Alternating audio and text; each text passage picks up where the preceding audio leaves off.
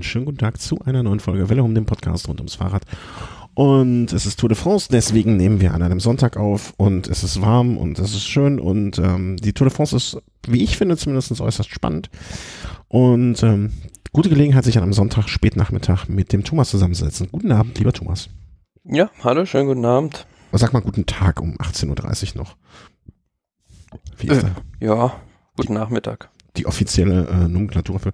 Egal, wir sprechen über die Tour. Da können wir uns nicht über solche Unwichtigkeiten auslassen.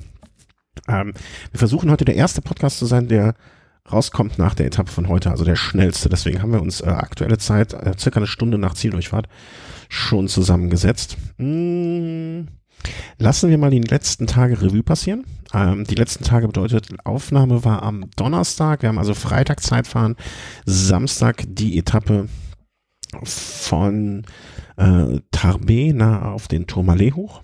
Tarbes, Tarbé, Tarbé, richtig? Ich weiß es nicht. Äh, Tab? Tab ja. oder so. Und dann heute von Limoux nach Fontprat, da die Ebene mit dem Gras hoch.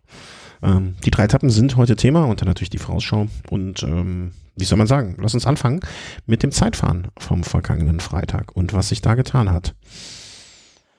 Ja, also die erste Pyrenäen-Etappe ähm, hatten wir beim letzten Mal als letztes abgehandelt und dann danach stand ein Zeitfahren auf dem Programm 27 Kilometer von Po nach Po und am Vortag hatten sich die Favoriten ja berechtigterweise für dieses Zeitfahren geschont und ähm, auf der Karte beziehungsweise auf dem normalen Profil sah es jetzt gar nicht mal so schwierig aus, aber es war für mich so ein Miniberg-Zeitfahren fast, weil da waren zwei richtig schwierige Berge drin und zum Schluss nochmal eine Rampe mit 16 Prozent. Ja, also in der Tat auf dem Höhenprofil kaum ersichtlich, äh, in der Realität dann doch ähm, anders als es war. Äh, erste, erste Bemerkung, äh, Toni Martin hat also wir hatten, ich hatte ja am Tag vorher noch gesagt, hm, man hat hier noch gar nicht so viel gesehen, du natürlich direkt, völlig berechtigterweise, nee, der arbeitet ganz nach vorne. Toni Martin hat es mal einfach ganz entspannt angehen lassen. Ein Schnitt von 39,0 ist jetzt äh, für unser Eins natürlich nicht entspannt, aber ähm, ich, die bezeichnet die Reaktion äh, von, nach, sag mal schnell, vom Gorilla André Geipel. Im, der wurde von der, von der ARD interviewt und dann wurde ihm gesagt, ähm, ja, wer ist denn Ihr Favorit jetzt, wo Sie selber gefahren sind, das Zeitfahren und so. Ja, ja, Toni Martin, äh, was sagt der Moderator dann irgendwie so, ja, der ist von vier Leuten überholt worden. Ach, echt? Der hat es mhm. entspannt angehen lassen und äh, hat da wahrscheinlich auch den richtigen Weg eingeschlagen. Ist am Ende auch drittletzter geworden. Ja, genau. Aber pff, das äh, stört ihn wahrscheinlich. waren nur noch André Amador und äh, Caleb Ewan. Ja, aber das wird ihn wahrscheinlich wenig stören. Ähm, schauen wir ein bisschen weiter nach vorne, wie es sich da äh, getan hat. Wie hätte die Wettquote vorher für den Sieger Julian Alaphilippe ausgesehen? Wahrscheinlich. Äh, mm, ich glaube, das war eine 34 und dann hatte ich sogar. Nein. Ja. das ist doch nicht wahr. Du hast, den hast du mal wieder einen Euro auf den Julian gesetzt und hast dir 34 zurück ergaunert, sozusagen. Ja, das war jetzt aber auch kein, also ich fand es jetzt nicht so super überraschend wie viele andere, weil Alaphilippe, der hat schon Zeitfahren in seiner Karriere gewonnen. Ich meine, es war im letzten Jahr, als er bei Paris-Nizza da gewonnen hat und in diesem Jahr auch in San Juan. Und mhm. von daher diese kurzen, knackigen Anstiege und dieser erste technische Teil kam ihm da absolut entgegen und mit dieser super Form zum Schluss noch, mal so eine kleine Welle, wo er alleine Garen Thomas sechs Sekunden abgenommen hat auf dem letzten Kilometer. Das war voll sein Ding. Okay. Ja, ähm, ich sehe gerade dieses Jahr, okay, Tirreno Adriatico ist ein Mannschaftszeitfahren gewesen. Sehe ich jetzt irgendwie doch San Juan, sagtest du. Ja, da ist er mit Zeitfahren erster gewesen. Ja, ähm, kann ich dir nur sagen, Glückwunsch. Äh, möge dein Portemonnaie sich freuen. Ähm, wie der in der Übertragung vom gestrigen Tag hatte ich so, hatte irgendeiner der Eurosport-Moderatoren auch mal anklingen lassen. Hm, ist jetzt schon alles, äh, also dass er das jetzt auch noch gewinnt und da nicht, also ne, es wäre irgendwie Vierter, Fünfter, Sechster geworden, ähm, wäre das wahrscheinlich etwas eher zu erwarten. ich sehe es noch gerade dritter Paris-Nizza letztes Jahr. Hm. Ja, das war 2017 hatte das Zeitfahren von Etappe 4 Beaujot Beaujot gewonnen. Es waren zwar nur 14,5 Kilometer, aber ja, gut. Hat er immerhin Alberto Contador 20 Sekunden abgenommen. Ja, ja, ja, ja stimmt. Also ganz so, ganz überraschend war es vielleicht dann doch nicht. Oder, oder vielmehr, man musste doch noch mal ein bisschen mehr Experte sein, ähm, um das jetzt vorherzusehen. Aber er, er hat dir was in die Kasse gespült, da, das, da, darauf, äh, darüber freue ich mich am meisten. Aber ähm, ja, also Julian Alaphilippe, wo soll das noch hinführen? also hm, ja, also da nimmt es Tag für Tag und ähm, ja, fährt jetzt auch so zum ersten Mal richtig eine Tour de France oder eine große Landesrundfahrt auf Klassement. Bisschen improvisiert auch, weil mhm. der eigentliche Plan sah ja vor, dass ähm, der König Quickstep mit Viviani in die Sprints geht, mit Alaphilippe ja, auf Etappenjagd und ähm, Enric Mas eigentlich fürs Klassement hat. Also das war ja eigentlich der Klassementfahrer von denen. Aber Alaphilippe, ja, dass er jetzt auch an den längeren Bergen sich ganz gut hält, liegt zum einen an seiner super Form und zum anderen natürlich mit 62 Kilogramm nur ist er ja auch einer, der durchaus die Berge, der die Voraussetzungen dafür hat, mhm. um die Ber ja. langen Berge auch gut hochzukommen. Ja, die körperlichen Voraussetzungen auf, auf jeden Fall. Ne, nur er ist bisher einfach in dieser Rolle noch nicht so sehr als Gesamtklassenaufsacher aufgetreten. Sind wir mal gespannt. Aber lass uns mal einfach so ein bisschen aufdröseln, äh, was sonst noch so passiert ist im Zeitfahren. Also an schönen Sachen. Ja, also lange Zeit auf diesem heißen Stuhl saß Thomas de Rent, mhm. der die Bestzeit schon sehr früh gesetzt hat und ja, einer, der da hätte rankommen können, denke ich, wäre Wout van Aert gewesen. Also es war der große Favorit auch für dieses Zeitfahren. Der hatte vorher eine Quote von unter zwei bei den Wettanbietern. Und ähm, ja, aber der hatte leider einen schweren Sturz in, in der Kurve, wo er innen an der Balustrade hängen geblieben ist. Ich hatte das vorher schon mitbekommen. Irgendjemand hat mir das gesagt. Ähm, ich habe es abends, in der, ne, wie ich das unter der Woche meistens dann mache, abends die Zusammenfassung angeschaut äh, oder äh, im Real Life. Und jemand hatte mir das gesagt und meinte, ja, Degent, schwerer Sturz und äh, ich, ich äh, Quatsch, Degent, äh, Van Art, schwerer Sturz. Und das war ja am Freitag, genau, es war ein Freitag und ähm, ja, ich kam dann, ne, und wie das manchmal so ist, bei der Arbeit, ne, war das so zwischen Tür und Angel und äh, ich so, aha, okay, schlimm, wie schlimm? Ja, richtig schon schlimm. Und abends saß ich dann zu Hause und dachte mir, Moment mal, das war noch, äh, und in der Übertragung, das war auch relativ spät im Rennen erst oder auf der Strecke. Ne? Das war, glaube ich. Ja, das war eigentlich ziemlich, ziemlich mittendrin. Ja. Okay. Und es war komischerweise, also ist da innen irgendwie in dieser Kurve, also das sieht man auch ganz selten, dass jemand innen in der Kurve an einem Gitter hängen bleibt. Normalerweise wirst du ja rausgetragen und bleibst dann außen irgendwie hängen. Und ähm, ja, hat sich da ganz doof abgewickelt irgendwie, dass er nicht weiterfahren konnte. Und letztlich, ja, was hat er sich zugezogen? Also ich glaube, keine schwereren, langwierigen Verletzungen, sondern nur tiefe Schnittwunden. Mhm. Der Arzt hat wohl gesagt, äh, jetzt in zwei Wochen, zwei Monaten kann er wieder am Rad sitzen und er hat dann gesagt, ja, in einem Monat sitzt er wieder am Rad. Also das ist die typische Radfahrereinstellung. Ja, und ja. da denkt man ja eigentlich Wout van Art, das ist eigentlich mit Peter Sagan vielleicht der beste Radfahrer und Mathieu van der Poel im Feld, der Crosser. Aber selbst solche Leute sind vor sowas nicht gefeit. Wenn du zu viel Risiko nimmst und ja, es muss halt einfach nur mal blöd irgendwo ein Steinchen vielleicht in der Kurve liegen oder diese Balustrade stand irgendwie ein bisschen anders als beim bei der Rekognoszierung des Parcours, dann kann es schon passieren. Und in genau der gleichen Kurve hat es danach nämlich auch noch Maximilian Schachmann erwischt. Ja, der dann auch mit, ich glaube, Handbruch war das, ne? Ich glaube, fünffacher Mittelhandbruch. Uah, ja, sowas speichere ich bei mir unter schlimmer Handverletzung ab, damit ich mir gar nicht mehr die Details vorstellen muss. Ähm, ja, den auch erwischt dort, äh, vollkommen richtig, ne, der auch am nächsten Tag nicht mehr antreten konnte. Und dementsprechend die Fragestellung, auf was sollte seine Tour überhaupt hinauslaufen, äh, von uns damit auch obsolet ist. Ähm, ja, von Art. Also ich, ich, ich muss gestehen, ich habe es mir mehrfach in der Wiederholung angeguckt. Ich habe immer noch nicht verstanden, was genau passiert ist. Ähm, ich habe wohl nicht verstanden, warum. Ja, also äh, das wirkt auf mich fast so wie in der Beschreibung, aber das ließ sich auch an den Bildern nicht festmachen, wie als wenn er irgendwas hervorgestanden hätte, wo er fest sich, sich mm. aber keine Ahnung. Weil er fährt ja jetzt auch nicht gerade auf dieses Gitter zu. Nee, nee, total nicht. Ne? Also der ist ja eigentlich äh, genau seitlich daneben gewesen. Äh, Sei es drum. Ähm, aber nichtsdestotrotz, ich hätte gedacht, nicht gedacht, dass diese Zeit dann am Ende auch vielleicht zum Sieg gere gereicht hätte. Also Thomas de Rent, der wurde da doch recht deutlich von Garen Thomas und Julian Alaphilippe distanziert. Aber Garen Thomas hätte sich das wohl auch nicht träumen lassen, dass er am Ende dann äh, 14 Sekunden hinter Alaphilippe liegt. Ja. Nee, äh, das hätte wohl, glaube ich, äh, also das hätte keiner gedacht. Also du hättest mir vorher gesagt, Alaphilippe nimmt äh, John Thomas 14 Sekunden ab. Da hätte ich äh, mal kurz an deinen Verstand gezweifelt ähm, und gedacht, ähm, okay, also jetzt, jetzt, jetzt ist komplett vorbei mit ihm. Insgesamt aber auch so, ähm, wie soll man sagen, ansonsten, wenn jetzt, wenn man Julian Alaphilippe da rausgenommen hätte vorne, ne, und hätte einen Van Art vielleicht noch an zweiter, dritter, vierter Stelle hingesetzt, dann wäre das ein Ergebnis gewesen, was sonst durchaus äh, so alles im Rahmen des Möglichen gewesen ist, ne? Also das ist jetzt, finde ich, keine so komplett Überraschung dabei.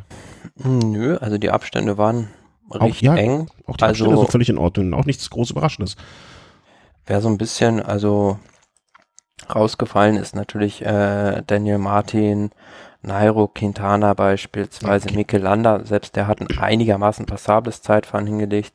Aber ja, Egan Bernal hätte man vielleicht ein bisschen stärker eingeschätzt. Der hat am Ende 1,36 auf Julian Alaphilippe verloren. Aber ja, ansonsten eigentlich alles recht dicht beisammen. Mhm. Aber man hat dann auch schon hinterher in dem Interview von Garen Thomas rausgehört, dass er eigentlich so gar nicht zufrieden war. Er hat sich nicht so richtig gut gefühlt und ähm, das war mit Sicherheit auch nicht sein bestes Zeitfahren. Mhm. Nee, au- auf gar keinen Fall.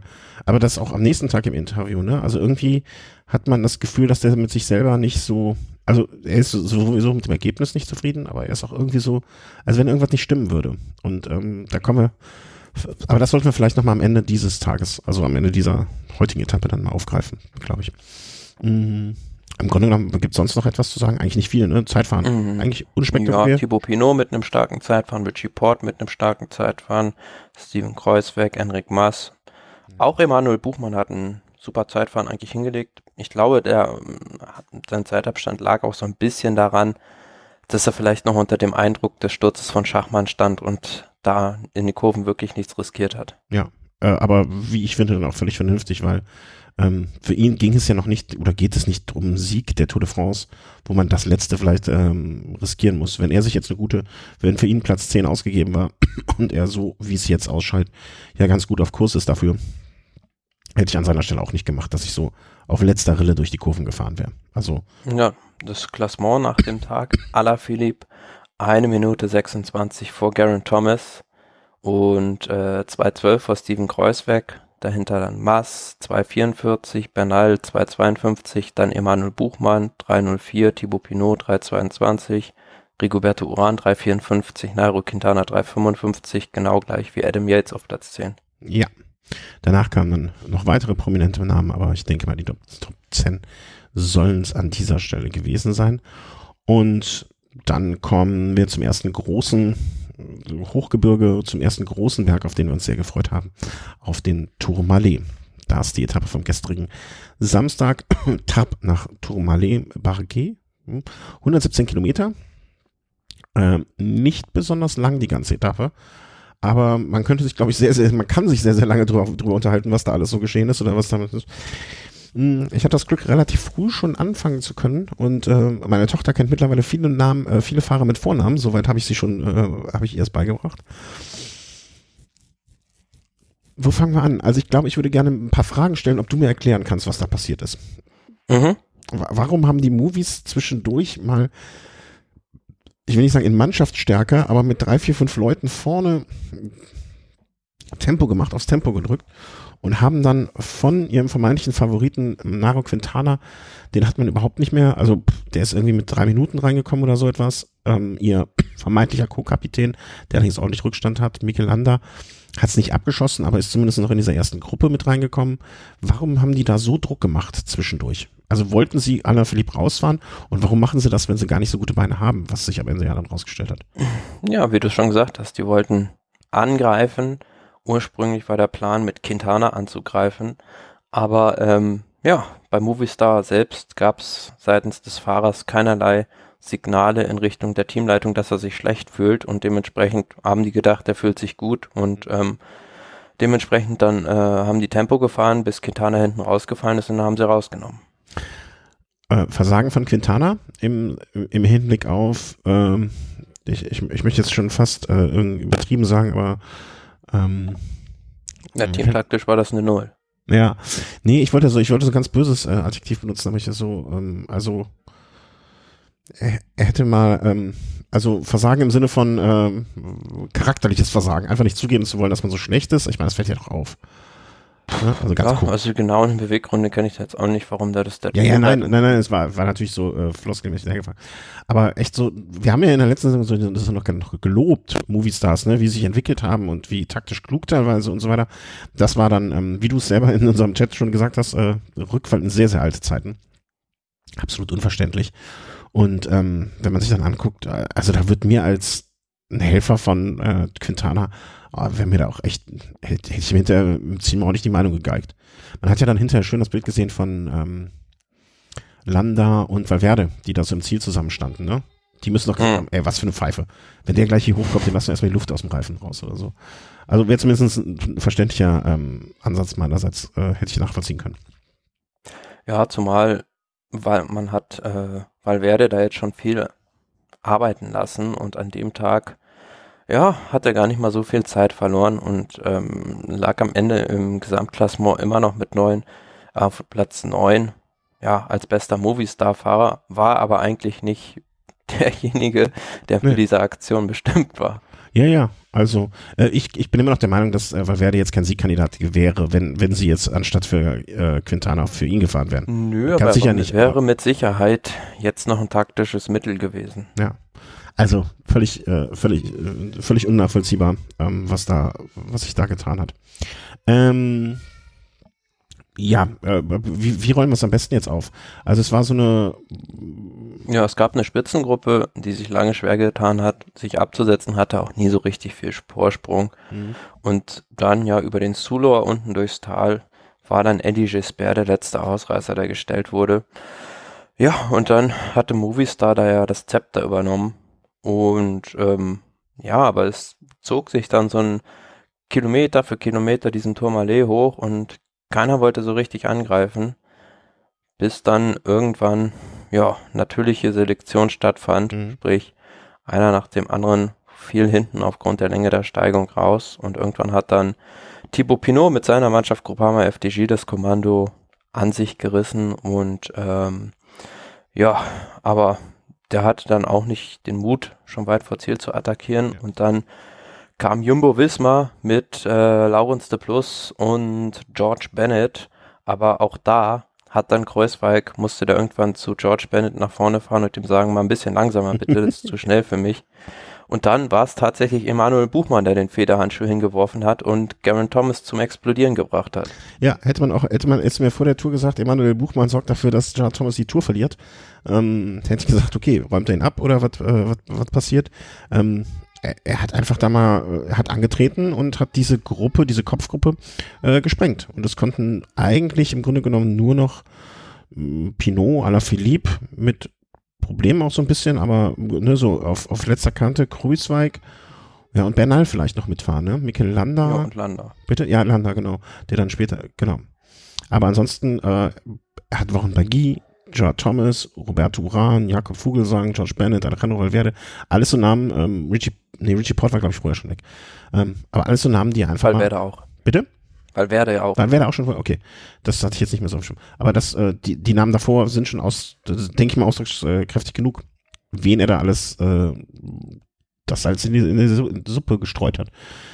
Ja, es war so ein erstes Kräftemessen und er hat da auch nicht voll durchgezogen, sondern einfach nur mal angetestet, aber danach ging das Tempo halt wieder so ein bisschen runter, was so ein bisschen eigentlich schade fand da vorne. Die waren sich dann halt uneinig, aber als man dann natürlich gesehen hat, dass Thomas in Schwierigkeiten ist, ja, haben sie wieder beschleunigt und dann war es ja nicht mehr weit ins Ziel. Mhm. Und diesen, das war kein richtiger Sprint, sondern vielmehr Thibaut Pinot hat da bewiesen, dass er der Stärkste ist und vor aller Philipp, Kreuzweig und Buchmann die Etappe gewonnen. Ja, also er ist auch so, ich sag mal 250 Meter vor Ziel oder so war das oder 200 Meter vor Ziel. Ist dann angetreten, hat noch mal ein paar Meter zwischen sich und die anderen gebracht, aber ähm, Entschuldigung, aber ähm, auf, auf, bei so einer Steigung ist das ja auch dann wenig äh, in Metern, aber dann kann das ziemlich, trotzdem ziemlich deutlich sein. Ja, aber erstaunlich auch Bernal, der versucht hatte, dann da wieder Alaphilipp und ähm, Buchmann zurückzubringen, der, der konnte dann auf einmal nicht mehr. Also da hast du richtig gesehen, dass der auch jetzt nicht die Überform hat, sondern der musste dann einfach auch mal klein beigeben und rechts rausfahren. Mhm. Ja, ähm, es, es, war vielleicht auch für ihn eine schwierige, also ich kann mir auch vorstellen, Buchmann und Bernal, dass das einfach auch für sie beide eine Situation war, in der sie noch nicht schon zehnmal drin gesteckt sind, ne? Ja, und zumal ja beide jetzt nicht die explosivsten Fahrer sind. Ja, also deswegen äh, war bei Bernal vielleicht auch so ein bisschen die Frage, ja, was mache ich denn jetzt hier übrigens? Mein Kapitän ist gerade hinten weggeplatzt, ich bin jetzt 15 Sekunden davor.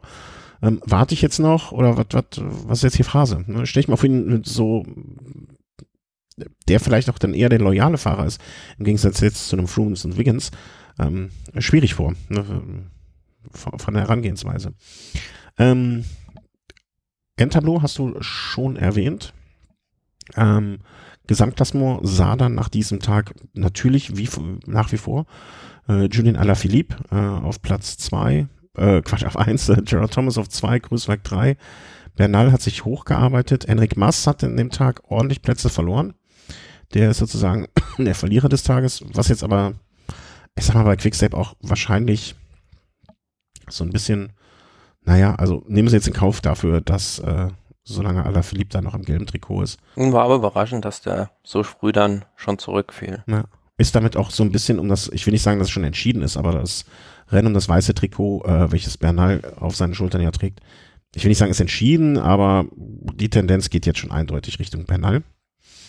Ähm, wo waren wir jetzt? Gesamtklassement hatte ich gerade gelesen. Äh, b -b -b äh, ja, genau, Bernal ist hoch, also mach's runter. Äh, Buchmann sehr, sehr, sehr erfreulich auf Platz 5. Und zwar in einer Art und Weise gefahren, wo man sich dachte, wo soll das noch hinführen? Also das äh, durchaus noch Platz nach oben. Thibaut Pinot hat sich natürlich äh, auf Platz 6 dann etabliert. Rigoberto Uran, Vogelsang, Valverde und Enric Mastern auf der 10. Gibt es sonst noch was zu der Etappe zu sagen? Eigentlich eine schöne Etappe. Ja, es ne? war jetzt also noch, ja, schöne Etappe.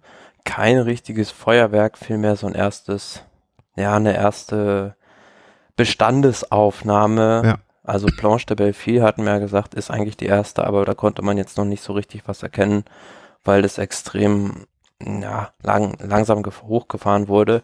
Aber jetzt so Tourmalet war so das erste Mal, dass die Favoriten im Hochgebirge zeigen mussten, was sie können. Schöne Sache, wie man, ein schöner Tag für das äh, berühmte, für die berühmte Floskel. Hier konnte man den, die Tour nicht gewinnen, aber die Tour definitiv verlieren.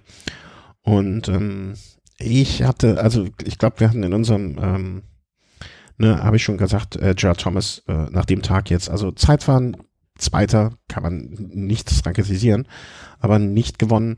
Äh, an dem Tag auch nochmal wirklich, wie viel hat er kassiert? Ähm, jetzt bin ich gerade hier im falschen Tag. Von 20, 30 Sekunden. Ja, aber so, er wirkte dann noch im Ziel im, im, im, im Jahr 36. 36 also Sekunden auf Thibaut Er wirkte aber im Ziel auch so in der, im Interview wirkte er so, wie ich finde, wirklich, also als wäre er nicht auf der Höhe. Ne, ich, ich habe gestern mich äh, schon festgelegt äh, auf einen neuen Toursieger, nicht mehr ähm, Gerard Thomas und zum gestrigen Zeitpunkt nannte ich dann auch Egan Bernal. Ähm, vielleicht hatte ich ihn aber auch gar nicht so fertig in Erinnerung, äh, wie er dann war. Also du hattest, äh, meintest ja noch so, ja, der war auch auf der letzten Rille. Klar, wirst du bei so einem Tourtag an so einem Berg oben, wenn du dann nicht auf der letzten Rille bist, dann wird dir dein sportlicher Leiter hoffentlich ähm, ordentlich den Hintern versohlen. Aber ja, und vielleicht hat er auch noch ein bisschen das Zeitfahren vom Vortag gespielt. Ja, und vielleicht eher als jemand, der nicht so ein guter Zeitfach ist, noch mehr als andere auch, ne? Also vielleicht ist, nagt das dann auch mehr an ihm als an einem Tony Martin, der ja ne, heute wahrscheinlich einen entspannteren Tag hatte. Ähm, aber insgesamt hat mir die Etappe sehr, sehr gut gefallen. Also ich mag ja auch so Etappen, wo, wo es äh, nicht das Riesenfeuerwerk, aber dieses Ausscheidungsfahren, das, äh, wo nicht mehr jeder mit zehn Helfern noch unterwegs ist.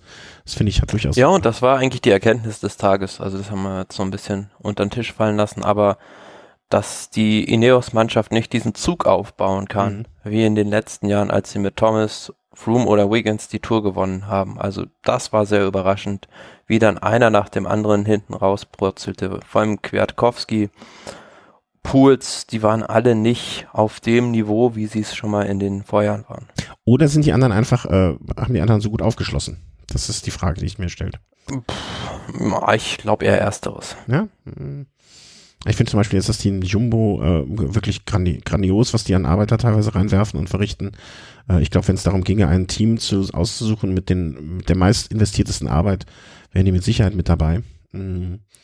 Und auch das Einzelne, ich habe auch so den Eindruck dieses Jahr, dass ähm, einzelne Kapitäne oder nur ein Helfer mit einem Helfer mehr bereit sind zu investieren, weil sie vielleicht auch sehen, dass es das Mittel zum Zweck sein muss, um Ineos äh, zu schlagen. Also das heißt jetzt FDJ, die oftmals dann nur noch äh, Pinot mit einem Helfer dann da vorne sind. Also ich, ich, ich, ich glaube, es ist eine Mischung. Hat aber zur Folge, dass das Rennen weniger kontrolliert abläuft, beziehungsweise dass die Gefahr besteht, dass da irgendwann ein Vakuum entsteht und jemand aus so einer Situation mal Profit schlägt. Ja, ja, genau. Und das macht es für uns als Zuschauer ja wirklich äh, äh, interessant. Das muss man einfach mal so sagen. Und dann können wir eigentlich auch direkt mal auf heute gehen. Hm, ich hatte mir vorher die, also ich hatte so, ich habe im Vorgespräch erwähnt, wir hatten Besuch und ich konnte mal so zwischendurch mal gucken gehen und dann den letzten Berg natürlich komplett angeschaut. Auch wieder eine Etappe, also am Anfang große Ausreißergruppe, 36 Leute, glaube ich, hatte ich gelesen, ne? auch durchaus äh, Namen dabei, wo man sich gedacht hat, Hö? also äh, sei es ein Vogelsang, sei es ein Quintana, der sich in dieser Ausreißergruppe, glaube ich, gezeigt hatte und ähm, aber die hat man dann auch nicht wirklich aus gutem Grund weggelassen.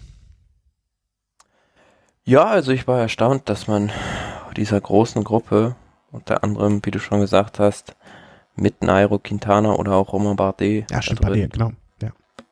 Ähm, so viel Vorsprung gegeben hat zwischenzeitlich und Quintana war virtuell da wieder vorne in die Ränge gefahren im Gesamtklassement, aber ja, scheinbar war man sich bei der König Quickstep so sicher oder bei den anderen Favoritenteams, dass Quintana keine Form hat, mhm. ähm, dass man die so weit weggelassen hat. Aber war bezeichnend, dass keiner dann die Verantwortung im Hauptfeld übernehmen wollte. Und ähm, ja, so war es dann, dass irgendwie äh, Viviani und Richese dann an den Pässen der Tempo gefahren sind, womit du natürlich kaum jemanden aus den Schuhen fährst, aber erstaunlicherweise Enric Maas eigentlich der am stärksten eingeschätzte Bergfahrer neben Alaphilippe bei, bei dieser Mannschaft, war der Erste, der hinten rausfiel. Mhm. Also da muss irgendwas haben, also krank sein oder ich weiß nicht, anders ist das kaum zu erklären, dass der, dass der, äh, pff, ja, heute mit äh, 31 Minuten Rückstand als im Gruppetto quasi reingekommen ist. Ja.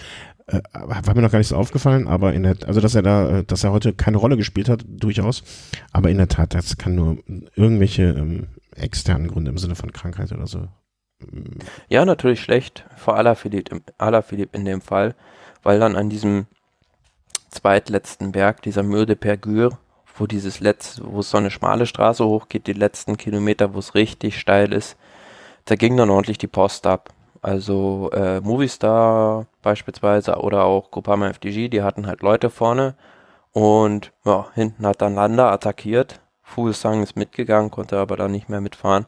Und ähm, ja, Landa hat sich dann aus dem Staub gemacht, ist dann nach und nach sukzessive nach vorne gefahren Vielleicht muss man, kurz erklären, für, muss man kurz erklären für die, die es nicht gesehen haben. Wir hatten also hinten die Situation, dass wir hinten, ich sag mal, eine Gruppe der Favoriten und rund um das gelbe Trikot hatten und dann einzelne kleinere Grüppchen, die bis verteilt, äh, bis hin zu Simon Geschke, der alleine vom Feld mal kurz lang, äh, eine Zeit lang fuhr, ähm, verteilt hatten. Und Lande hatte sich aus dieser Favoritengruppe entfernt, um dann über die einzelnen, also ich weiß nicht mehr, wann das Wort ausgekommen ist, aber es, ist, es, es trifft in diesem Fall zu Relaisstationen, ähm, sich nach vorne arbeiten konnte. Er traf dann zum Beispiel auf die Gruppe mit äh, Quintana, wo Quintana eine Riesenhilfe war, weil er hat ihm, glaube ich, Hallo gesagt und das war alles.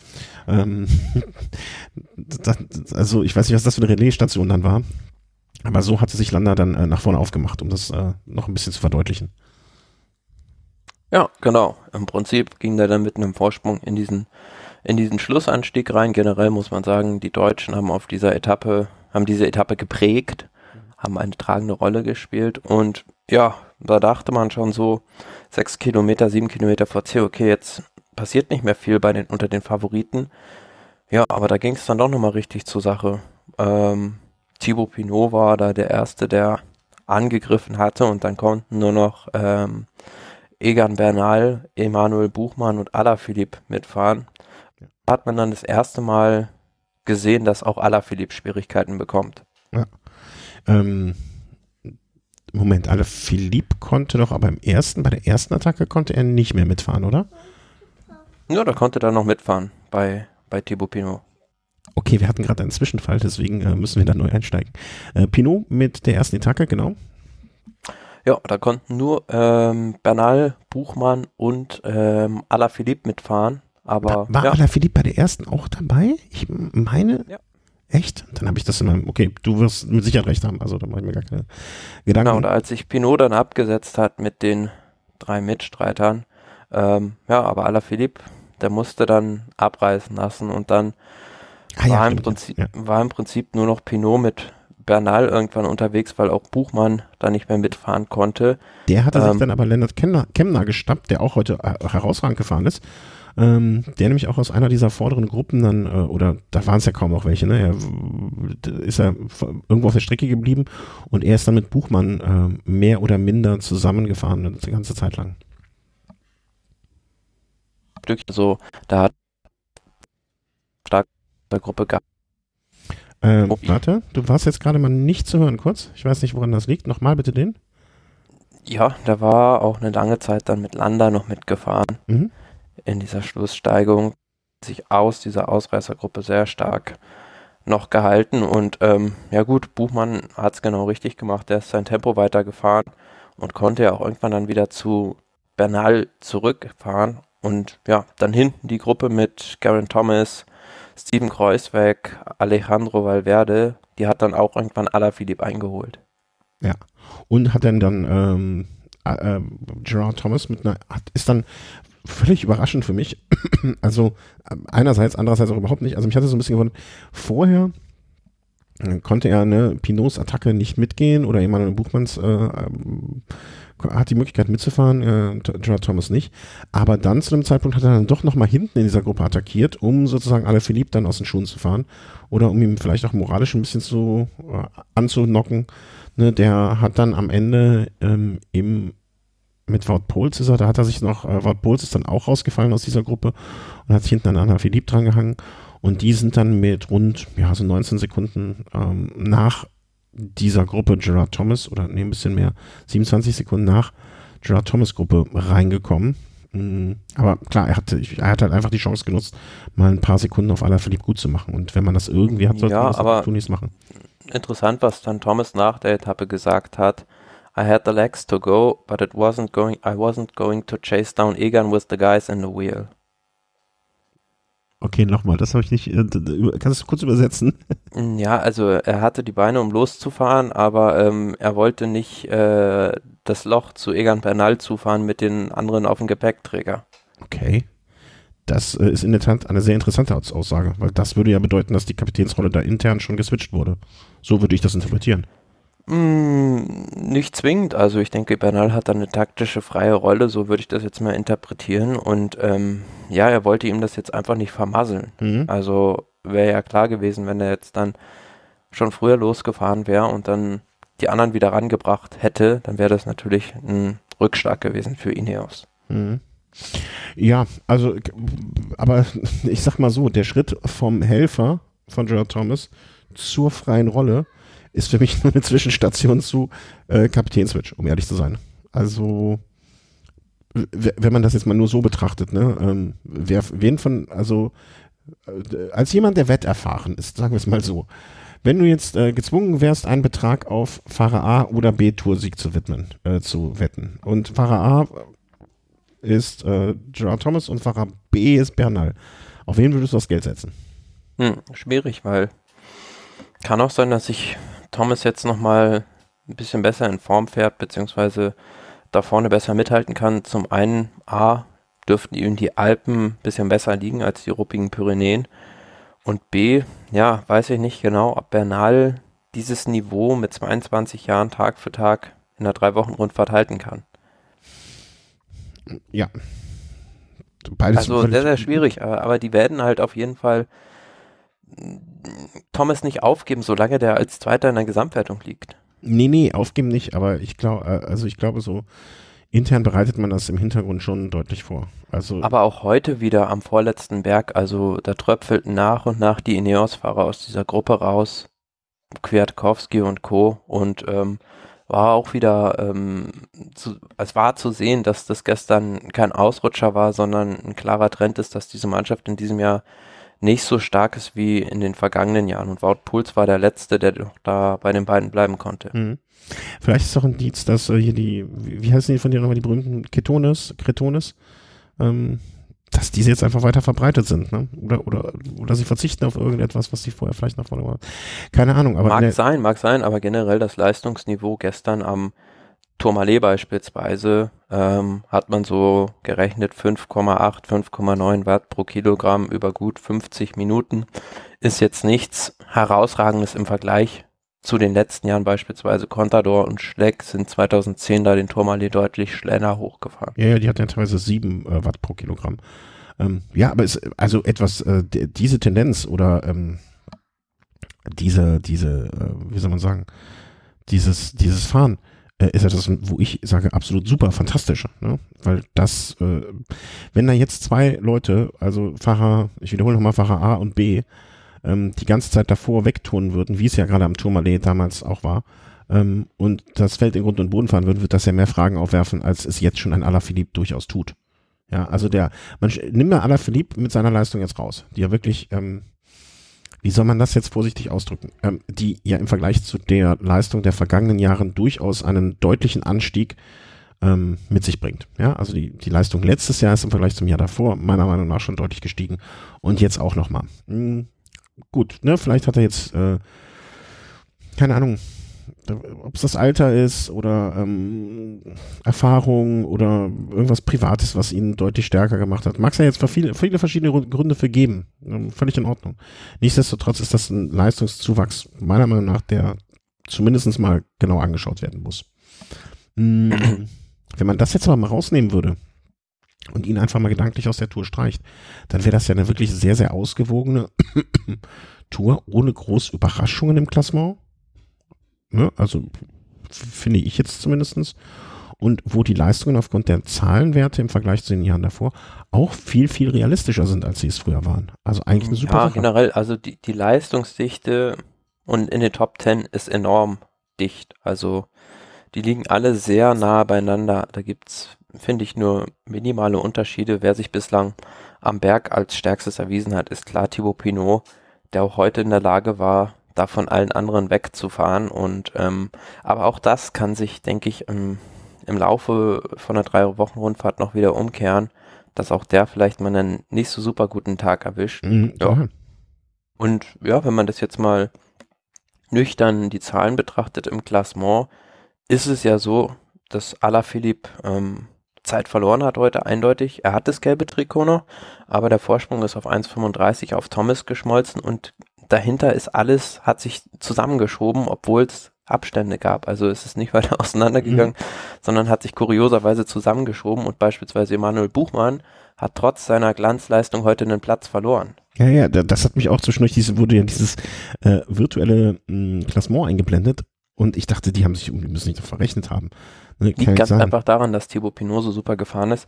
Aber der hat halt das Problem, dass er diese eine Minute 40 auf der Windkante verloren hat. Ja. Ansonsten läge er jetzt nur 10 Sekunden hinter Alaphilippe im Gesamtklassement. Mhm. Ja, oder auch ein Mikel Landa, der ja im Gesamtklassement jetzt auf Rang 7 zwar schon ist, aber mit vier Minuten oder fast fünf Minuten Rückstand, muss man ja sagen, ähm, auch noch nicht mal mehr zum, für mich zumindest zum erweiterten Kreis der Favoriten gehört. Ähm, hätte man dem jetzt mal, sagen wir mal, zwei Minuten diese Windkantensituation weggenommen, dann wäre er auch immer noch auf Platz sieben zwar, aber wäre auch auf gut drei Minuten dran. Hm, wer weiß, was da noch gekommen wäre. Definitiv, ja. Er liegt jetzt nur sechs Sekunden vor Valverde, aber na, durch diese zwei Minuten auf der Windkante hat er im Prinzip wird das ganz schwer haben, da noch in Richtung Podium irgendwie zu mhm. schielen. Ansonsten, ja, wäre auch noch ein Und jetzt stell dir mal, stell dir mal vor, aller Philipp wäre nicht im Rennen dann hätten wir von Platz 1 bis Platz, boah, sagen wir, äh, von 1 bis 5 alle in einem, in einem Zeitfenster von 40 Sekunden. Ja, aber ich sage ja, also von Platz, also mit, auch mit Alaphilippe eingerechnet, Platz 1 bis 6 können alle die Tour gewinnen. Ja, ja doch. Also ich, ich denke, also Alaphilippe war heute, ja, ich will nicht sagen, dass der Anfang vom Ende, aber doch. Der wird es, der, wird es, der, der wird es realistisch gesehen nicht halten können, weil da hat jetzt schon so viel gefeuerwerkt und wird irgendwann den Yates machen in den Alpen. Also da wird es dünner und dünner werden. Nicht nur von der Zeit her, auch von der Luft. Und ähm, nach dem was heute geschehen ist, kann ich mir vorstellen, dass der diese eine Minute 35 beziehungsweise diese 1,50 auf Pinot noch halten kann. Mhm. Geil, geil, dass das jetzt schon zum geflügelten Wort wird, ne? Den Yates machen. Äh, ja, klar, also jeden, vor allem diese explosiven Efforts dafür musst du halt irgendwann bezahlen und man sieht halt, was, was Alaphilippe nicht so gut kann. Der kann kurze Etappen mit kurzen, giftigen Steigungen oder auch mal einer längeren Steigung, aber wenn sich halt ein langer Berg nach dem anderen türmt und ein regelmäßig hohes Tempo angeschlagen wird, dann zieht es so einem ja doch eher sprunghaften Fahrer wie ihm irgendwann den Stecker. Mhm. Ja, das war ja auch der Unterschied zwischen der Etappe zum Tourmalet hoch und der Etappe von heute. Ne? Tourmalet-Etappe waren zwei Berge, die er dann noch gepackt hat, aber der dritte und der vierte Berg können ihn dann den Zahn ziehen. Ähm, auf jeden Fall, das ist der Unterschied, den man da äh, ganz klar ausmachen konnte. Also ich will ihn jetzt noch nicht abschreiben, Gottes Willen, aber die Tendenz sagt ganz klar, dass die anderen das noch aufholen werden und ähm, so eng, wie es dahinter zugeht, also super schwierig, deine Prognose, Prognose zu treffen, was man ganz klar sagen kann. Ähm, und was mich auch positiv überrascht, Emanuel Buchmann fährt eine herausragende Tour de France. Ja. Das Ziel waren die Top 10 und er ist jetzt Sechster und ja, mit der Form kämpft er eindeutig ums Podium. Er war heute zusammen mit Pinot und Bernal der Stärkste am Berg. Ah, auf jeden Fall. Also ich bin da auch, äh, ich, ich würde, also nicht, ob es ums Podium geht, also ich, ich sehe jetzt von denen, die, wenn ich mir das Gesamtklassement anschaue, im Moment vor ihm sehe ich vielleicht so ein, zwei, wo ich mir denke, dass die noch hinter ihm landen werden. Das wäre dann also Platz vier. Und ähm, ob es das, fürs Podium jetzt reicht, da würde ich äh, ganz, ganz vorsichtig sein, aber ähm, ja, er also, hat jetzt halt egal, egal was ist, also er, er kann alles, was jetzt noch kommt, kann eigentlich ist ja schon fast nur noch die Sahne auf dem auf dem Kuchen oben, ne? Weil definitiv ja, also das Ziel sollte er, ja, wenn er jetzt nicht völlig einbricht, die Top 10 erreichen, weil da hat er jetzt ein dickes Polster in Richtung Platz 11 zu Richie Port, sind das jetzt schon gut vier Minuten und ähm, ja, wenn er das Niveau hält, dann ist vieles möglich. Und ähm, ich frage mich, also für mich so die Frage, die sich stellt, zum einen natürlich mit. So, wir hatten noch mal eine kleine Unterbrechung. Äh, Wochenende, Familie ist noch wach, da ist das immer schwieriger. Die Frage, die sich stellt. Die erste, äh, die haben wir gerade schon aufgetürmt, ähm, ob Alaphilippe jetzt nach und nach sukzessive abbaut. Und die zweite ist für mich, ähm, was geschieht mit Garen Thomas? Ähm, kann er in der dritten Woche nochmal ja, vielleicht zu seiner alten Form zurückfinden oder wird er wieder Sekunde um Sekunde auf Bergetappe für Bergetappe verlieren und fällt dann noch von seinem zweiten Platz weiter zurück. Also es wird ganz schwierig für ihn, denke ich, das zu verteidigen. Ja und ja. Ähm, ja, Alaphilippe wird irgendwann zusammen kollabieren.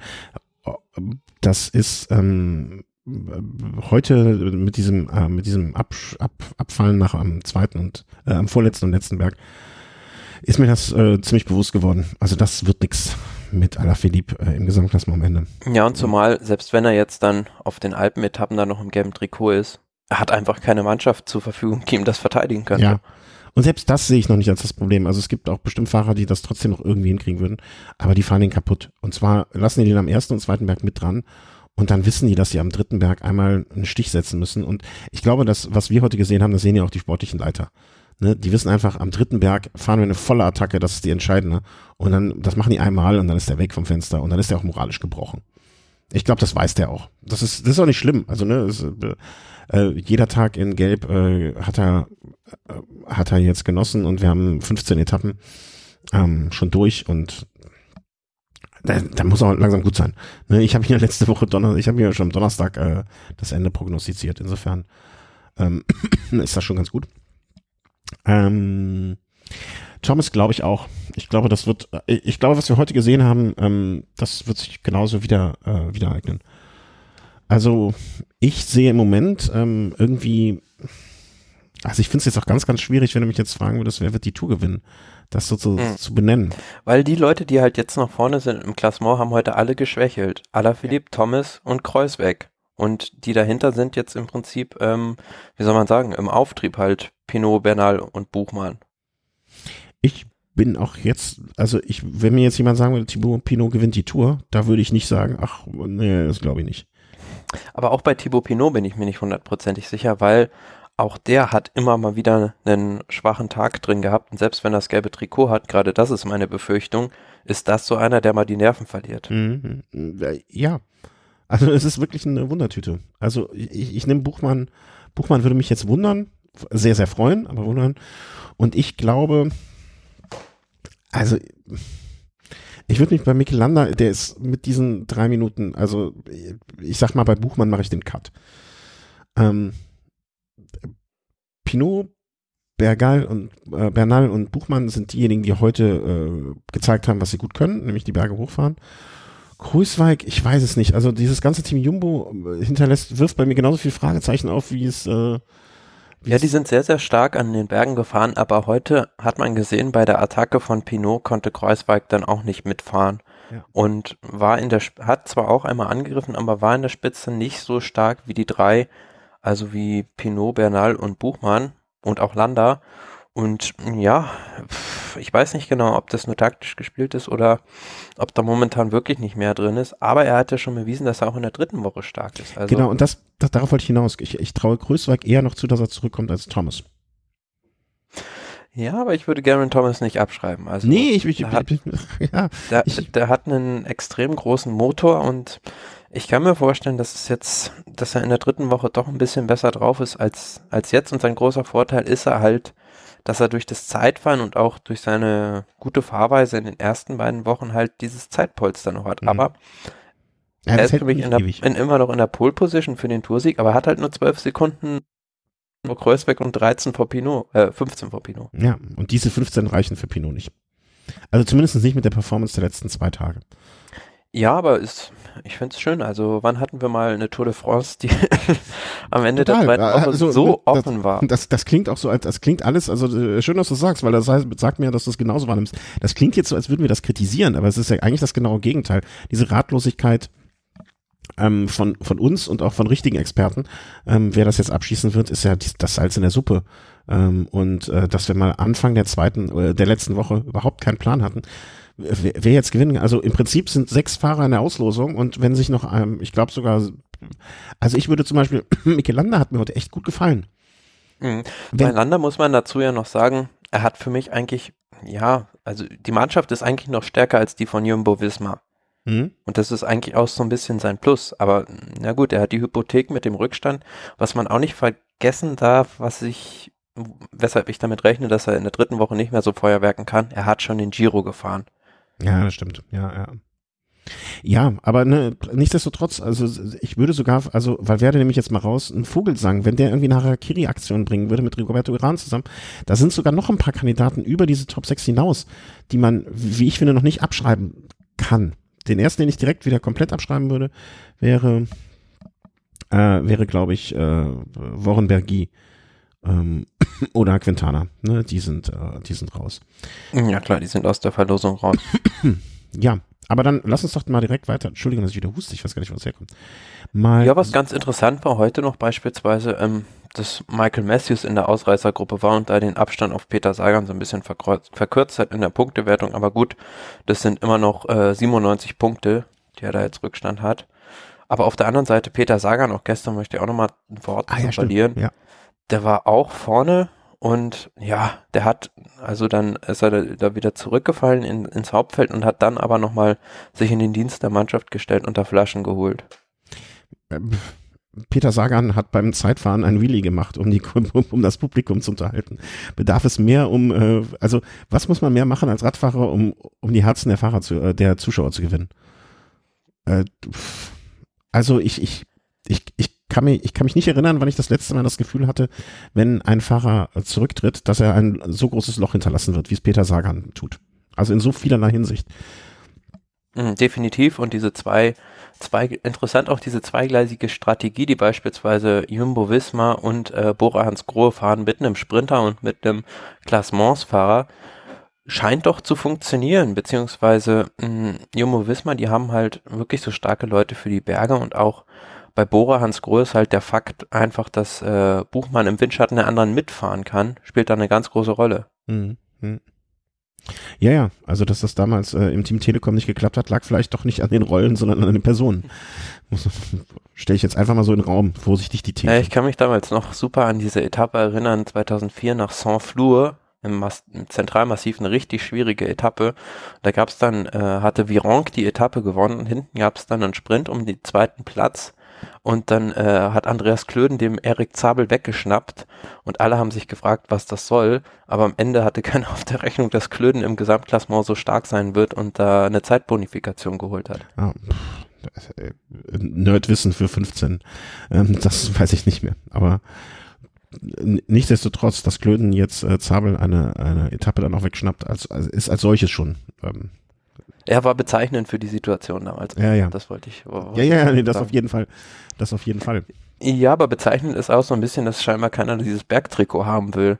Ähm, wenn man heute die Etappe anguckt, Tim Wellens, der das momentan innehat, mit 64 Punkten, vor Thibaut Pinot 50, der war ganz früh schon abgehängt. Mhm. Also, das sah jetzt nicht so aus, als wäre, hätte der heute freiwillig rausgenommen. Also, ja, da hat sich jetzt noch keiner herauskristallisiert, der unbedingt darauf scharf ist. Klar, in den Alpen gibt es da super viele Punkte noch zu holen, aber jetzt so einen, so einen richtig klaren Anwärter aufs Bergtrikot sehe ich jetzt nicht, weil ich denke nicht, dass Tim Vennens das jetzt so zwingend hm, verteidigen kann. Nee, Guck mal jetzt mal Fall.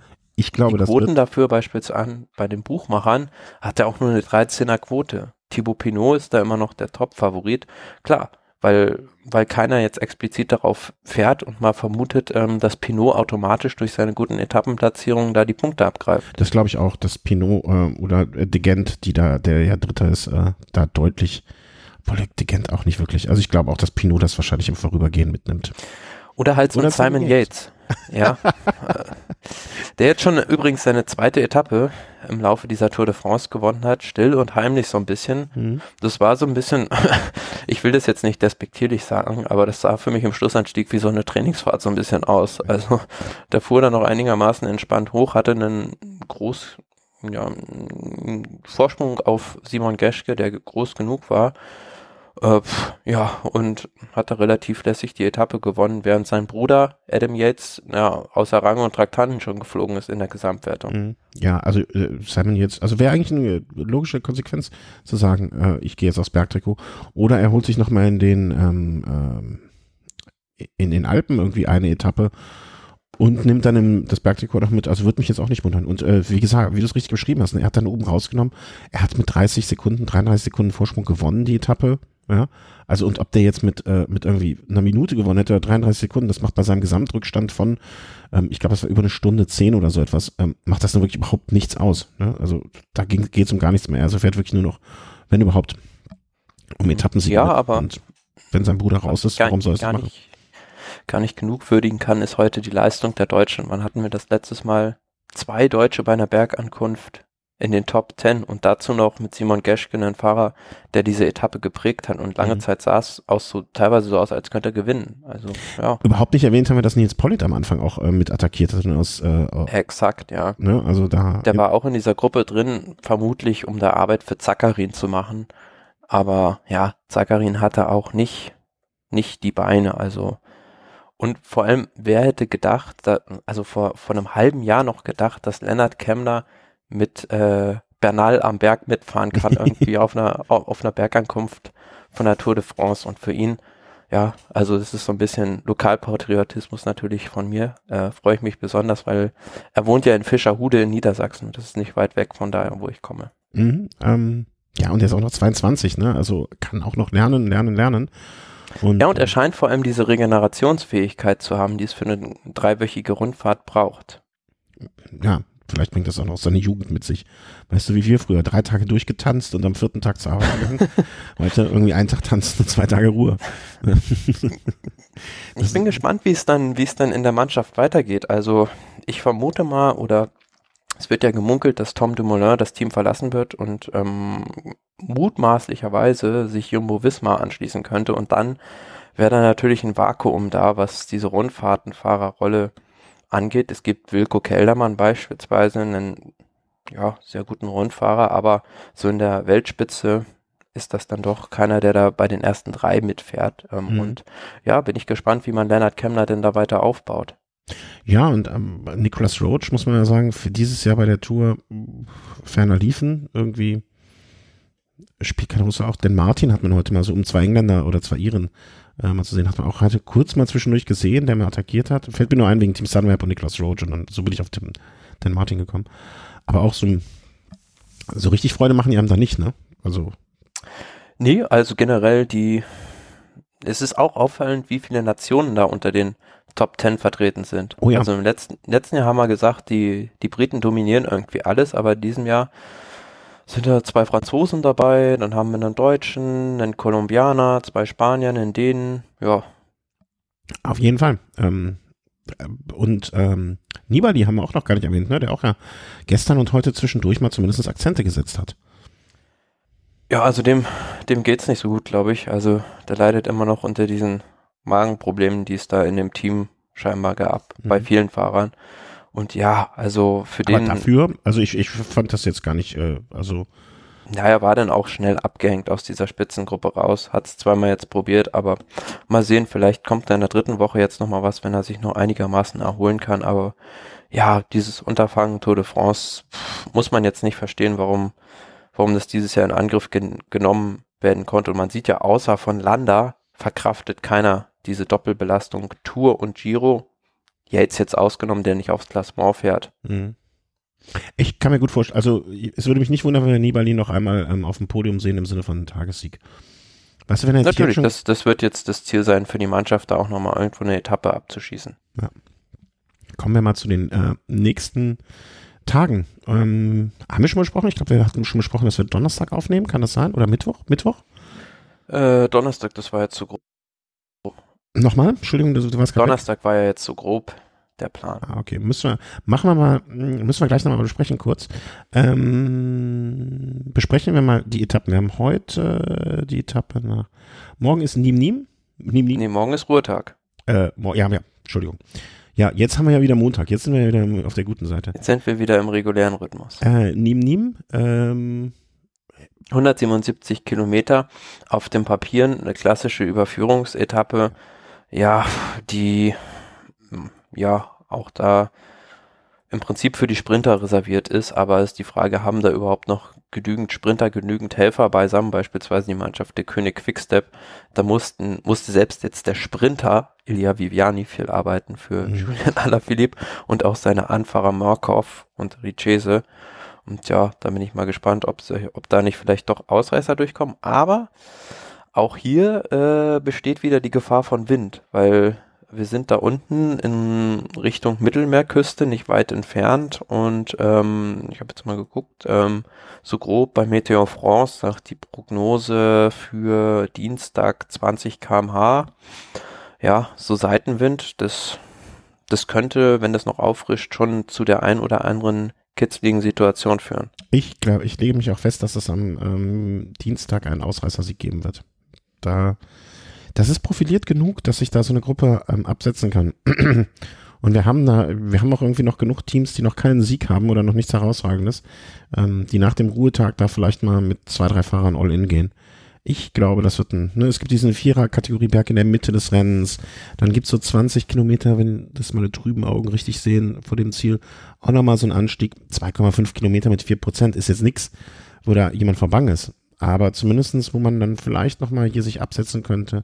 Da sind so ein paar Hügel, dann kann ich mir vorstellen. Ja, die Etappe ist nicht, ist nicht super flach. Also, und vor allem, man sollte es nicht unterschätzen. Nach einem Ruhetag, wenn da einer, viele verkraften den Ruhetag vielleicht nicht so gut und wenn ich sehe, ich kann mit meiner Mannschaft in den Bergen nicht viel ausrichten, ja, vielleicht probiere ich es dann mal auf, auf dem Flachen auf einer Windkante. Ja, da bin ich äh, sehr, sehr äh, begeistert von der Idee, dass das passieren wird. Und ich möchte fast sagen, wenn es am äh, Mittwoch nicht ist, äh, am Dienstag nicht ist, dann am Mittwoch vielleicht.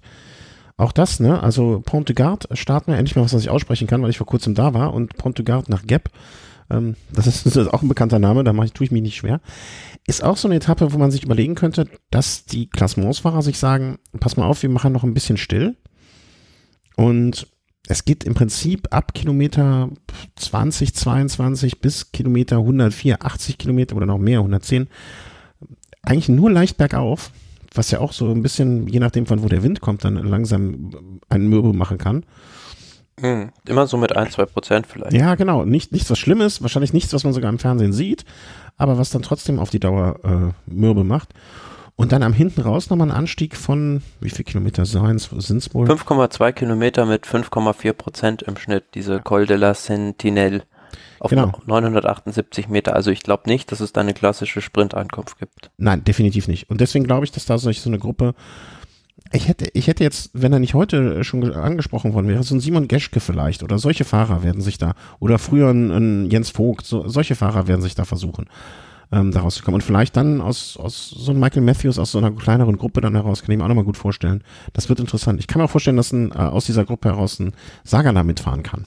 Dass er auch noch über den Berg drüber kommt. Ja, und wer weiß, vielleicht lässt sich, versucht da sogar einer was von der, von den Favoriten da an dem Berg mal das Tempo schnell zu machen, zumal es da auch eine, scheinbar eine ziemlich rasante Abfahrt dann wieder in Richtung Gap geht. Und da, ja, wenn man so an Gap und Abfahrten denkt, da wird mir teilweise ein bisschen mulmig, weil da denke ich zum einen an den, an den Sturz von Beloki damals, das ist jetzt nicht die gleiche Bergwertung, von der es da runtergeht, und zum anderen an die Szene, äh, als damals Vöckler im gelben Trikot auf diese Dachterrasse gefahren ist. Wobei ich an das eine belustigt denke und an das andere immer noch schockiert, wenn ich an die Bilder denke. Ähm, so ist es. Und das ist die Etappe von Mittwoch. Nehmen wir vielleicht, weil noch nicht ganz klar ist, ähm, wollen wir auf den Donnerstag nochmal dazu. Da wird's dann ähm, schon wieder deutlich profilierter und Ja, da sind wir in den Alpen. zwei, zwei Berge aus Kategorie, der Galibier und der Isoire. Ähm, das wird ein Festtag, sag ich mal Ja, vorsichtig. zumal alle drei Berge über 2000 Meter Höhe. Also es geht auf 2622 mit dem Galibier, zwar über die leichtere Seite vom Lothare aus. Dafür ist die Abfahrt nach Valois runter umso rasanter dann. Und ähm, ja, also das wird, das wird der, der nächste offene Schlagabtausch unter den Favoriten werden. Und spannend natürlich auch, dass es oben auf dem Galibier wieder diese Bonifikationssekunden gibt. Mhm. Also das ist so ein Tag, wenn ich gläubig wäre, würde ich an dem Tag eine Kerze anzünden, dass alles gut geht bei den Abfahrten. Ähm, Ja, aber du kennst doch die Abfahrt vom Galibier runter. ja, eben. ja, genau. Äh, wobei ich sagen muss, das ist, da hatten wir, glaube ich, schon mal drüber gesprochen, ne? Das ist die Abfahrt, die dann eigentlich nach äh, zum Telegrafen runtergeht, ne? Mhm. Ja, die bin ich ja hochgefahren und da möchte ich nicht, äh, da möchte ich nicht runterfahren im, im Rennen. Also muss ich ganz ehrlich sagen. Aber ja, ich muss ja auch nicht, ich bin ja, ich verdiene ja nicht mein Geld damit. Ähm, aber das ja, wird dann. wäre jetzt natürlich mal zu gucken, das habe ich jetzt noch gar nicht in Betracht gezogen, wer ist denn da von den äh, Klassements-Favoriten jetzt der beste Abfahrer? Hm, da sehe ich jetzt eigentlich keinen, der sich da besonders hervortut mit irgendwelchen Künsten. Thomas wurde mal in einer Abfahrt von Baggy abgeschossen, Kreuzweig ist mal in eine Schneewand gefallen, äh, Pinot hat sich auch schon oft genug lang gemacht und ja, Bernal und Buchmann traue ich jetzt auch nicht so recht über den Weg, also von daher. Das ist das Plus von Alaphilippe. Alaphilippe gewinnt noch das äh, gelbe Der definitiv, das ist ein Künstler auf dem Fahrrad. Also äh, wenn der da oben noch dran ist, dann hängt er die anderen ab. Ja, also. Ich hoffe, ich hoffe nicht, dass es dazu kommt, dass er, äh, dass er versucht, das gelbe Trikot auf einer Abfahrt äh, so zu verteidigen. Das wäre echt, äh, das möchte ich gar nicht sehen. Aber ich werde es wahrscheinlich sehen. Ähm, ist aber eine Etappe, vor allen Dingen ähm, jetzt ohne sie große zu analysieren, die Etappe danach ist jetzt eine Etappe, die, die vielleicht nicht ganz so schwierig sein ist wie diese, ähm, die ja die Königsetappe ist. Da sind wir uns einig am Donnerstag, oder? Äh, nee, nicht zwingend. Also diese die Etappe danach finde ich auch richtig schwer und auch die am, am Samstag ist ja. Ja, aber mit Galibier und Isoire, das sind doch allein die Namen schon ausreichend für mich. Also finde ich schon. Wäre der Galibier jetzt vom Telegrafen ausgefahren, dann würde ich sagen, ja. Also, we agree, agree to disagree. Für mich ist das die Königsetappe. Ähm, warte, ich gucke mir noch mal die anderen schnell an, ob ich da irgendwas übersehen habe oder vergessen habe in meinem Spatzenhirn. Ah, nee. Also eindeutig Donnerstag Königsetappe. Ähm, ja, und wen wir dann, äh, wen wir nach Donnerstag oder nach Mittwoch, je nachdem, äh, im Game Trikot sehen, wissen wir an dieser Stelle definitiv noch nicht. Ähm, noch etwas? Irgendwo Gossip am Rande, das ich nicht mitbekommen habe oder so? Nee, eigentlich nicht, ne? Also diesmal auch, auch in der Hinsicht ja, glaub ich, ruhig. Was Lustiges oder beziehungsweise was man so nur bei äh, Groupama FDG sein, sehen wird, ähm, wie gestern der äh, Teamchef abgegangen ist, Marc Madiot im Ziel. Okay, nee, habe ich nie mitbekommen. Hm, ja, das kann man vielleicht mal verlinken. Also der hat da rumgeschrien und rumgebrüllt und sich so dermaßen über den Sieg von Thibaut Pinot gefreut, wie er es schon mal gemacht hat bei einer Etappe. Vielleicht noch ein bisschen extremer. Okay. Ja, das ist ja schön. Aber jetzt so im negativen Sinne, ne? Wie gesagt, Doping nichts. Rohan Dennis haben auch nichts mehr gehört, ne? Also so richtig ein Grund dafür. Das wird jetzt unter den Tisch gekehrt. Nee, definitiv nicht. Also da gibt's jetzt keinen neuen Stand, zumindest ist mir keiner bekannt, weswegen er da ausgestiegen ist. Äh, man mutmaßt, dass es da irgendwie um, um die Laufräder ging, also die ihm da scheinbar nicht gefallen haben, also so, so eine materialtechnische Frage. Keine Ahnung, also. Das habe ich, äh, die, Meldung habe ich auch gehört, ne? Also es, es, es wäre ihm um sein, äh, um das Fahrrad und den Zeitfahranzug gegangen. Was ich dann ein bisschen äh, sehr weiß ich nicht, fällt mir kein Wort für ein, ein bisschen sehr picky finde, ne? sich solche Kleinigkeiten da zum Anlass zu nehmen, die Tour zu verlassen. Ähm, vielleicht hat ihm sein Zeitveranzug, vielleicht haben mir die Farben seines Zeitveranzugs nicht ganz so gestanden. Ne? Das äh, kann ja sein. Aber naja, also ich habe aber auch irgendwo gelesen, es gab ja schon mal äh, irgendwie Ärger mit Ron Dennis, als er damals gewechselt ist zu BMC. Da ist er auch mal so mitten in der Saison gewechselt, ne? Erinnerst du dich? Hm. Der Thomas ist weg. Hm, was mache ich nur? Hm. Dann, äh, dann würde ich sagen, ähm, moderiere ich an dieser Stelle ab. Ähm, und äh, warte mal, ich gucke mal, vielleicht kriege ich ihn wieder rein. Ähm, ich drücke mal auf Pause und gucke mal, ob ich ihn wieder reinkriege. So, der Thomas ist wieder da. Ähm, da gab es damals noch die Geschichte um Moran Dennis, als er zu BMC gewechselt ist. Das war ja auch so eine komische Geschichte, wo er mitten in der Saison ähm, von Garmin weg ist. Ja, genau. Ja, also ich weiß nicht, das ist äh, jetzt schon das zweite Mal, dass er in diesem Sinne quasi auffällt. Also das scheint, äh, ich will nicht sagen eine Masche zu sein, aber recht äh, eigenartig. Ich glaube, die Meldung, die ich da gelesen habe oder den Text, den ich gelesen habe, das war so nach dem Motto, ähm, er ist nicht der, er kämpft mit seinen Dämonen. Und ähm, war so ein bisschen, ich weiß nicht mehr, ob genau so eins eins geschrieben oder zwischen den Zeilen geschrieben, äh, war so ein bisschen das, was da stand. Und ja, vielleicht entspricht das einfach den Tatsachen. Ne? Vielleicht ist er einfach ein schwieriger Charakter, der aber auch fantastisch Fahrrad fahren kann. Das muss man ja auch lassen. Nun ja, ähm, wir haben jetzt noch eine schöne Woche vor uns. Insgesamt äh, sechs Renntage. Nehmen wir den letzten Mal aus fünf Renntage, die viel, viel Spannung versprechen. Äh, wir klären jetzt gerade noch im Hintergrund, wann wir das nächste Mal senden und äh, wünsche euch allen noch eine schöne Tour de France. Hm, würde sagen, ah, ich möchte mich ganz herzlich bedanken.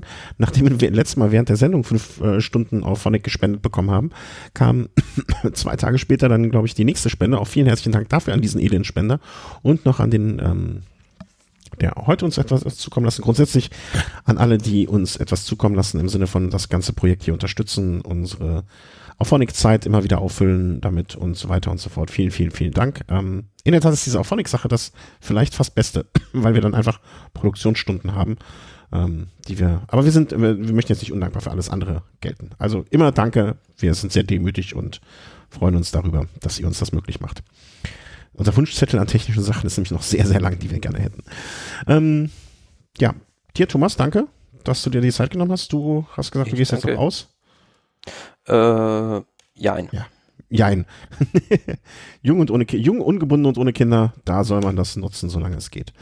Also, und euch allen Hörern äh, und Hörerinnen vor allen Dingen auch, wünsche ich noch eine schöne Woche. Tschüss. Tschüss.